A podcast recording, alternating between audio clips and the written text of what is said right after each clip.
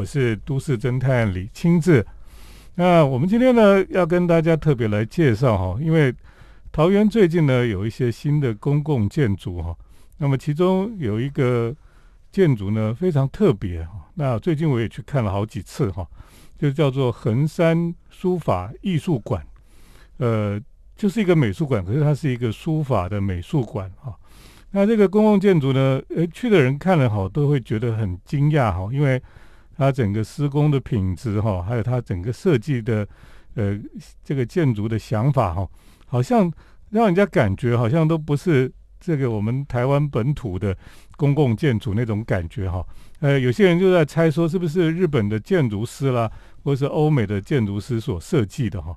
那么，呃，事实上这个建筑师的确都不是。外国建筑师了哈，其实这个横山书法艺术馆的建筑师是我们自己本土的建筑师哈，啊，建筑师潘天一哈，就是来设计这个书法艺术馆的建筑师。今天呢，我们很开心哈，请潘天一建筑师来到我们的节目当中。好，谢谢。那个我们要请建筑师哈，稍微跟我们介绍一下哈。你看我们在台湾大概从来也没有过什么叫做书法的艺术馆哈。那为什么在桃园会出现这样一个馆？啊，是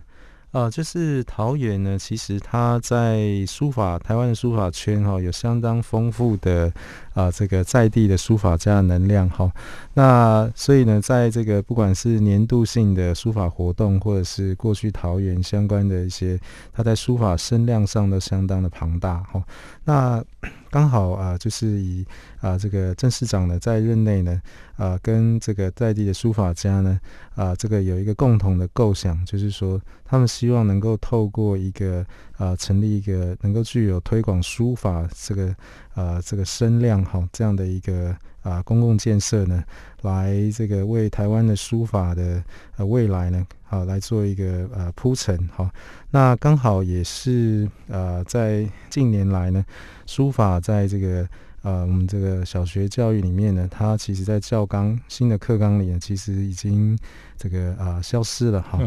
那特别是在这样的时空背景下呢，其实呃在市府各方面的观点上，都希望说能够从桃园的在地出发哈，来把让这个书法有机会可以具有一个重新发声的平台，好一个舞台。好，那以这样的一个前前景呢出发，那在书法馆呃这样的命题呢，呃，其实它一开始呢是呃从一个美术馆系统里面来做一个延伸，也就是说，桃园在升格后呢，其实啊不断在规划一个美术馆的一个市级美术馆的一个升级的部分，所以才会有呃有这个所谓的啊一大馆多小馆，好，那所以。啊，等于说书法艺术馆这样的一个这样的一个创设呢，大概就是整个桃园市美术馆的一个往下一个里程碑迈进的一个率先亮相的一个据点。以书法馆它在呃区域性的地理位置上呢，其实就是很明显的，它也比较靠近机场跟也就是我们现在青浦的这个区域，所以它有一个呃。等于是走向国门的一个这样的一个意向，好，那另外也是一个等于是说重新呃，我个人的解读是，它是重新审视台湾书法过去的一个背景跟地位，然后重新呃望向国际，哈，因为从机场出发，所以它对于不管是呃港日台各方面呃的一个文化接驳上是有比较大的一个啊。算是有一个里程碑在里面这样子，所以你说其实像桃园他们在规划这个新的美，等于是好像这一区都是美术馆哈啊是，除了书法美术馆之外，还另外还有大的美术馆，还有儿童美术馆嘛哈。是，诶，这很有趣，就是说他们不是把这个美术馆放在桃园市那个原来的旧市区哈，是。就摆到这个青浦这个地方来，然后一整区都是都是美术馆了哈，是，这个非常特别哈，而且。这也是让我们看到说，诶，因为像我们过去大概如果以前大概很少人去过这个地方了哈，是。因为之前只是刚开始就只有那个购物中心嘛哈，对，那现在这几年就整个青浦地区的发展哈，哇，你现在去看就跟以前你去过的完全不一样了了哈，是是。等一下我们再请潘天一建筑师来谈一谈哈，那么这个横山书法艺术馆哈，它整个设计的想法。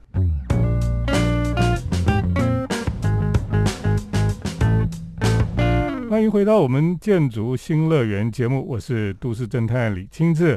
我们今天在节目当中呢，我们特别邀请了建筑师潘天一哈，来谈一谈他所设计的横山书法艺术馆。那么，呃，这个横山书法艺术馆是最近才开幕嘛，哈，而且是呃大家非常觉得很棒的一个一个公共建筑哈。那坐落在青浦地区了。我们如果想到说书法艺术馆哈。可能一般人会想说，应该会盖一个古色古香啊，那种传统的那种建筑的，呃，可能有一点传统建筑的意象的一种建筑哈，可能是有点仿古啦，或者有点有点复古的建筑这样子。可是你去现场看哈，呃，潘天一建筑师所设计的书法艺术馆哈，完全是很现代化的哈。那么而且建筑是黑色的哈，这个跟我们过去等于是颠覆了我们传统。在对这个书法艺术哈这种传统的这种呃艺术的一种想象吧，你怎么来设计这样的一个艺术馆？啊，是的，嗯，对，确实呃，这个题目呢，在台湾哈，在过去也都是一个非常有特殊性跟独一性、唯一性的部分。那当然，这个部分我们就很显然的在设计上需要先回顾啊，我们过去本身的在地涵养。好，包含我们台湾过去的，包含书法文化、东方文化部分，那我会很直觉的认为，它就是一个呃，从东方根源里面出发的一个标志性的一个设计。嗯，那当然在呃，这是在溯源过去溯源的部分。那当然在我们近代、当代，特别是。当代地方美术馆运动在正在兴起的时候，地方美术馆它其实可以呃就当代性跟现代性的部分来做出回应，也就是呃过去的我们所认为的传统的东方文化书院文化呢，其实在当代可以有一个崭新的啊，甚至是一个翻转翻转性的一个体现，它可以来呈现我们对呃。现代、当代或者是未来美术馆的一个啊特殊的啊多元性跟流动性，甚至透明性的部分，嗯，它都有可能是我们在探讨未来美术馆形态的一个，等于是一个迈向下一个里程碑的一个一个设计的角度。所以它有承接过去的啊东方文化，跟翻转成一个新意的这样的一个现代性的体现的两种两个向度的一个发展。所以呃。对于特别是书法题目的部分呢，它其实大家很直觉会连接到我们的书法文化。嗯，那我们在设计发展过程中呢，就也间接的，就是呃，也拉伸了、延伸了，就是我们认为说，可能特别是在空间上呢，它不会只是啊传统的书法艺术，而是它会连接到。啊，它的相关性的一些文化，特别是书法脉络呢，在过去其实是它是也跟我们的禅学，或是呃禅，包含一些这个啊一些过去的一些呃师傅级的哈，或是古人或是文人，他们啊会衍生出来的这样的一个哲学背景，然后它可能会衍生的一些文化活动来做一些想象。所以呢，这样的想象呢，就不止于啊停在于啊室内的啊所谓的展演行为，而是它会包含到空间性的，然后呃地景性的，然后一些半户外的景观跟啊所有的流动性的空间，它其实都会回归到啊未来的美术馆的展演可能之中。所以它其实呃在本案的 发展到。最终的设计体现呢，其实有融合了啊，包含啊，除了展演，那它其实也有文化的文化性的一个地景，那跟自然性的地景，然后还有一部分是人文的地景。对嗯，那人文的地景就会有部分是啊，延伸自于我们过去的一些聚落空间跟书院的空间这样子。所以我们会觉得它确实是一个 全新。啊，全新啊落成的啊这样的一个地景环境，但是呢，它却拥有啊令人熟悉的啊一个这个在地的一个尺度感跟一个语汇。好，那所以这部分是我们大概在面对这样的题目的时候，啊，我们会希望能够达到的一个这样的一个啊，不论是它的本身的具备的在地特质，那同时它也具备一些啊清新脱俗的现代性，这样子。对。所以潘建筑师哈，对于这个所谓的书法艺术馆的命题哈，你的回应不是用那种造型上面是中国式或什么哈，其实你是从空间的角度去去思考了哈，包括书院啊，包括这个聚落合院的空间哈，还有这个这个回游哈的的空间的方式去，然后呼应这个地方的这个地理的状态啊等等的，我觉得很棒哎，就是我我去的时候就觉得在这个当中哈就。感受还蛮深刻的，对，反而不会让这些。如果你盖了一些很复古的建筑，我可能会头痛这样的。可是，在那个当中，你就觉得你可以可以感受到书法的艺术跟整个建筑空间的呼应哈。对，我觉得是很棒的一个作品哈。等一下，我们再请潘天一建筑师来跟我们分享。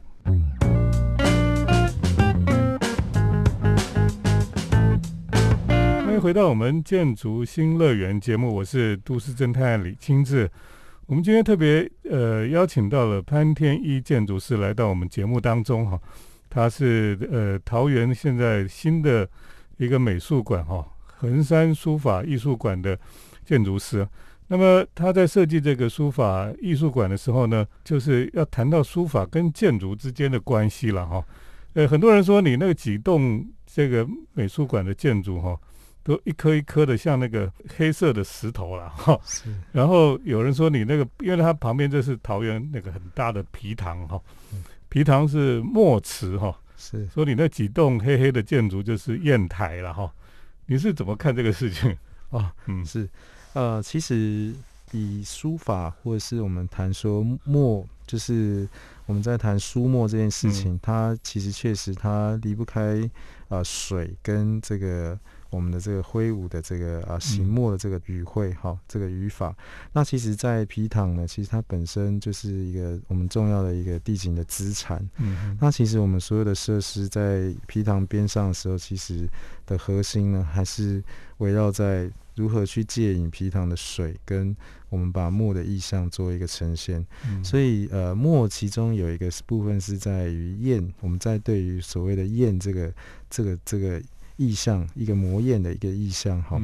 衍生出来其实就是回到我们对于呃墨跟砚的看法。那特别是在砚这样的一个命题里面呢，其实有它是一个组字，也就是石石与剑的一个组合。那就是我们在石中的看见。那我们在这个部分呢，我们希望说能够在水边上能够把。我们对于这个，特别是厌跟食哈，厌食这样的一个呃很质朴的本质呢，让它呃做一个还原的一个出发点。所以我们是希望说，能够将人们透过空间。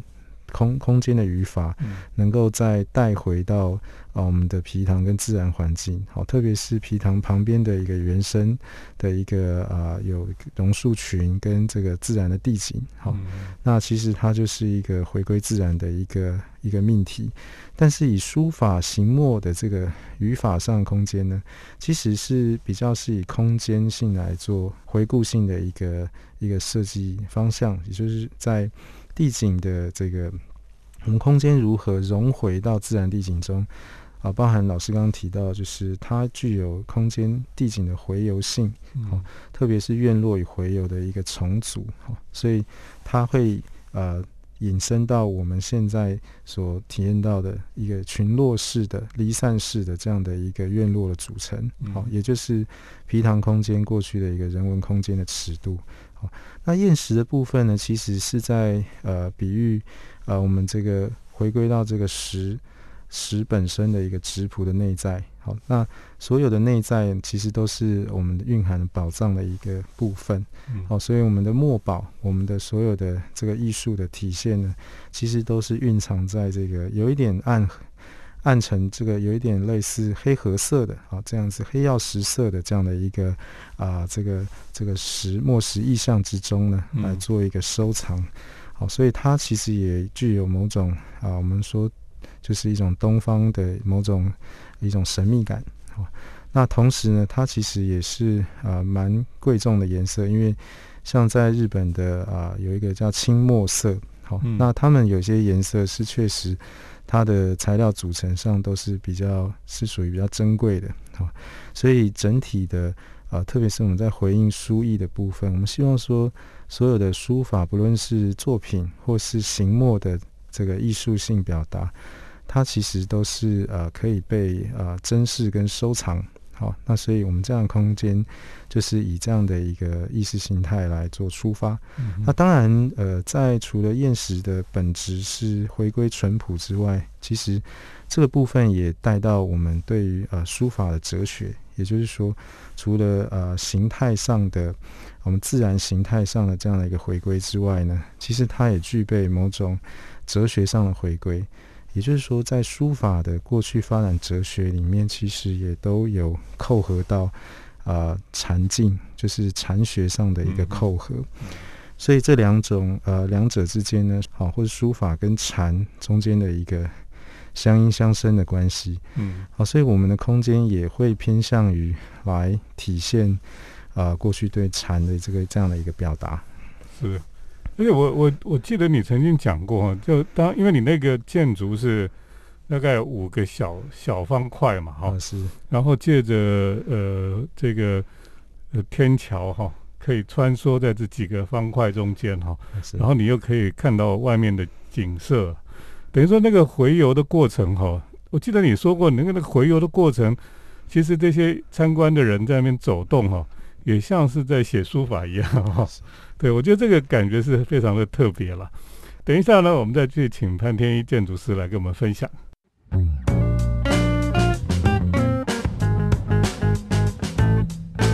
我是都市侦探李清志。那我们去桃园旅行的时候呢，最近有很多新的点可以看了哈。那么桃园最近有很多新的发展哈，我们过去也想象不到。那么像青浦地区哈，最近就会有新的美术馆，好几座会出现。那其中呢，这个横山书法艺术馆哈已经开幕了哈。啊，这个我们特别请了潘天一建筑师来给我们介绍哈。那建筑师，你可以跟我们听众朋友来讲哦，就是说我们平常如果要去这边要去参观啊，要去附近一日游或什么哈，到底要怎么怎么规划比较好？好好的，呃，因为我们青浦呃，除了我们横山书艺馆哈，那附近还有呃一些像 X Park，那华泰 Outlet 其实都是呃还有 IKEA，那嗯这几个都是非常生活的哈。那再远一点呢，还有一个永安永安渔港的有一个新的一个永安海螺的一个展馆，好、嗯。那在呃附近还有一个以墨公园，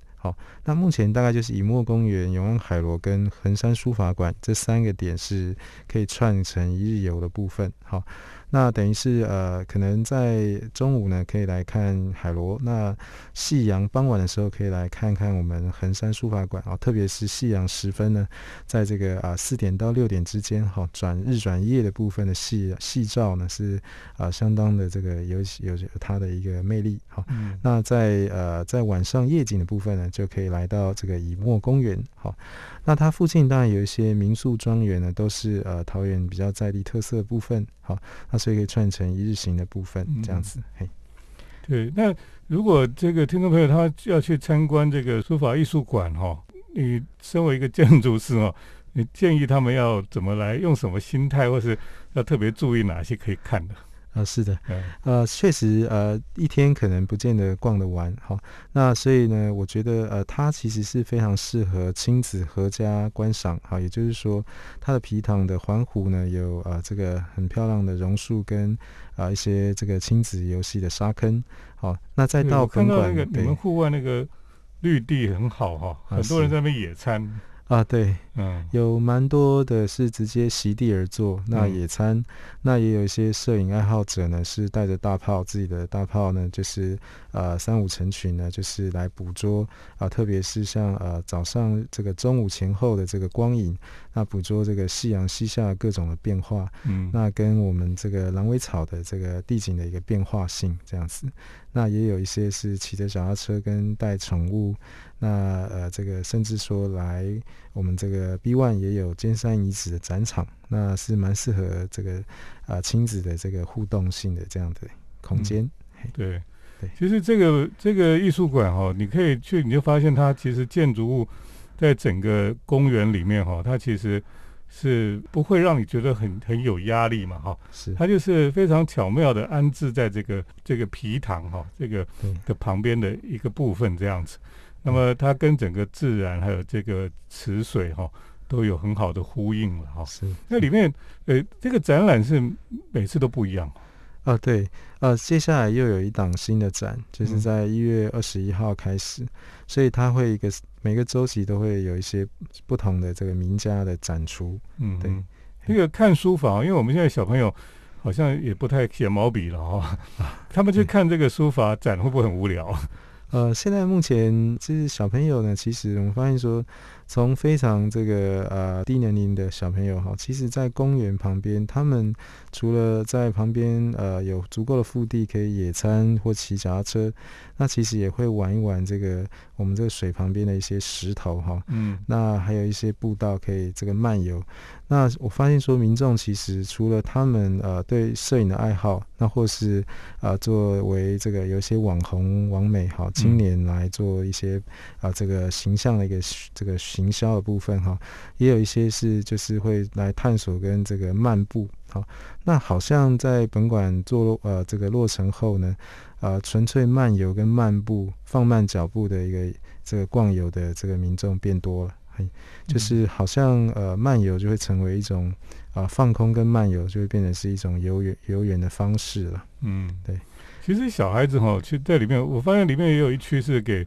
小孩子体验的嘛哈，啊就是写写毛笔的体验。啊，对，对，我觉得这个这个其实现在我们的美术馆哈，都会为这个不同年龄的人哈，在替他们设想跟那个来设计嘛哈。对，所以这个里面其实像我们刚开始的时候有有这个很大幅的电子的水墨的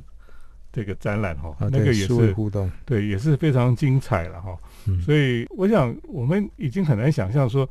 这个这个书法艺术馆到底在展什么哈。可是你进去看了之后，真的会觉得说，哎，比你想象的好玩太多了。啊，是，对，那加上这个建筑哈，其实很精彩了。那你可以在在里面回游的时候、走动的时候、漫步的时候呢，你就可以感受到书法哈，还有这个建筑，还有周边环境的关系哈，都是这个环环相扣的了哈。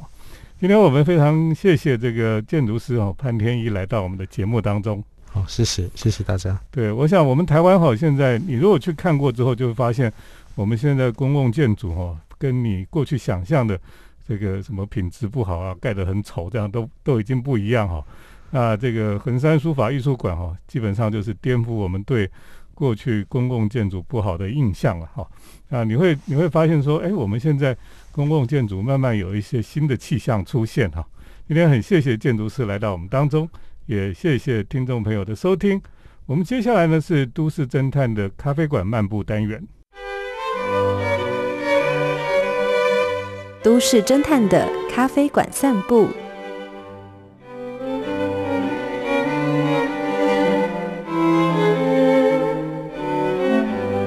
来到我们都市侦探的咖啡馆漫步单元哈。那今天呢，跟大家来介绍呃美术馆的咖啡店。我们知道哈，台北市立美术馆哈有常常会有一些很棒的展览。那很多展览你看了之后呢，诶，你就想说，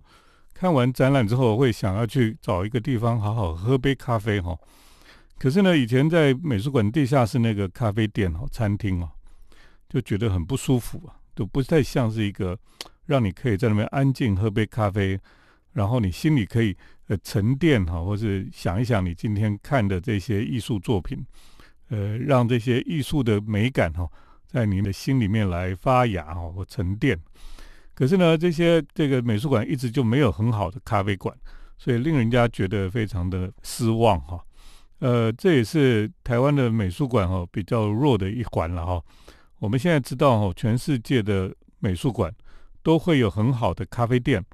因为呢，咖啡店基本上是美术馆哈非常重要的。呃，财务来源之一啦，所以呢，很多新的美术馆、新的这个呃，全世界知名的美术馆，都会在建筑的设计上面有很好的咖啡馆，跟这个呃卖纪念品的地方了哈。这些都是让美术馆筹措财源很重要的空间哈。那么我在世界各地看这些美术馆的时候呢，就发现，而美术馆的咖啡店哈，通常都是在非常棒的这种 view 的地方啊。所以呢，你去美术馆哈，除了看作品之外哈，你一定要去他的美术馆坐一坐哈，因为你可以看到这个周边的自然环境等等哈，都可以感受得到很棒的空间了。那么特别是呢，像我们去这个指导美术馆哈，地中美术馆，那个看出去就是海景。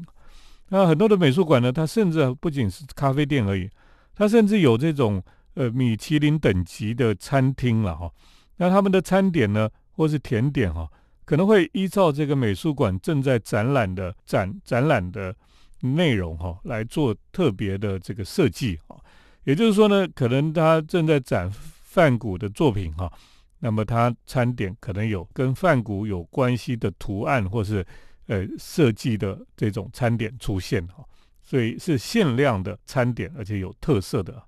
我想这也是美术馆很重要，就是让人哈在美术馆里面不是只有视觉上得到满足而已哈，应该在五感上面哈都能够得到满足，都能够感受得到这个美术馆要带给他的所有的美感的的内容是什么。那么。不是说看了很多很棒很美的东西，结果最后到了咖啡店或是这个餐厅的地方呢，就破功了哈，因为就觉得说哇，原来前面看到的所有的美的东西，到了餐厅或是咖啡店，就完全就破灭了、幻灭了。台北市立美术馆哈，最近就有新的咖啡店出现了。这个咖啡店呢是非常明亮的，它就在台北市立美术馆的前面那个广场啊的对面。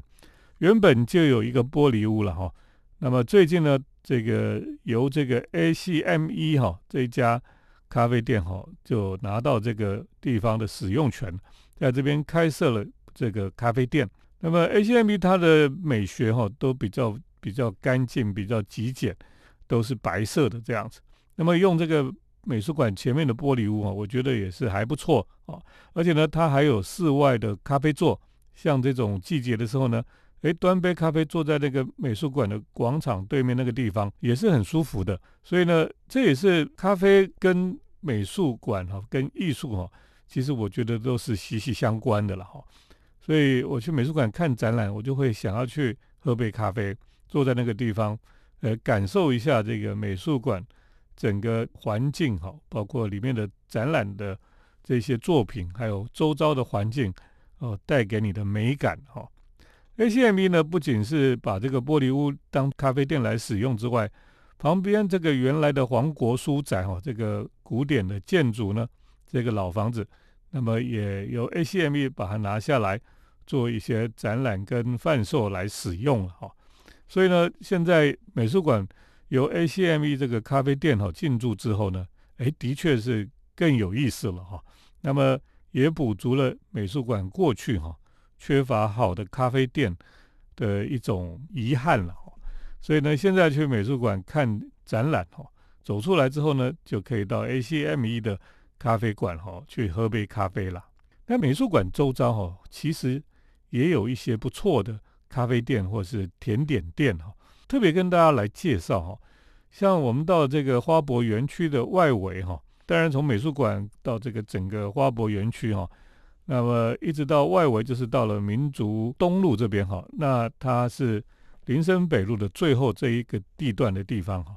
你就走到林森北路上面了，你可以在第一个巷口的地方呢，哦，就看到了呃有一家甜点店哈，叫做 La Vie Bonbon 哈，那当然它是用法文来讲哈，这一家这个甜点店呢，基本上它的主厨哈是个日本人。所以呢，你进去之后，你可以感受到，虽然小小的哈，可是可以感受到一种日本式的氛围了哈。因为日本很多人喜欢开这个法式甜点店，哦，那么连店长哦，你去这个地方，连店长都是日本人。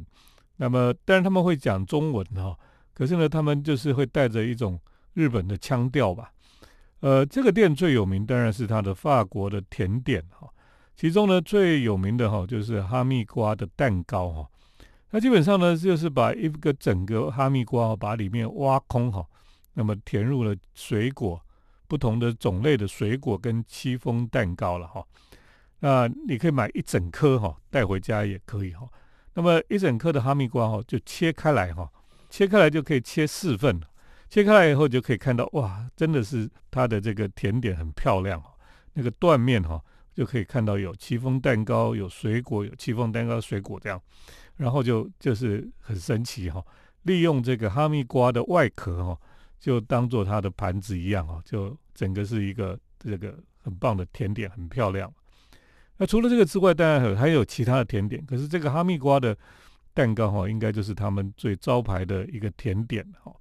呃，这个是在美术馆附近哈，呃，另外可以找到的很不错的蛋糕甜点店啊。那今天呢，再跟大家来分享一下在台北市立美术馆周边的新的咖啡馆。我想很多人可能也很久没有去过美术馆了。美术馆最近也有很多很棒的展览哈。所以呢，听众朋友如果有机会哈，那么就去美术馆走一走哈。也不一定假日去，周间去哈，人更少，那么就可以好好的去欣赏艺术品，那好好的喝杯咖啡了。那这也是我们在节目里面哈，呃，也希望跟听众朋友来分享的一些城市生活里面的美感生活吧。谢谢听众朋友今天的收听，我们下礼拜再见。城市的幸福角落，来杯手冲单品，享受迷人的香醇世界。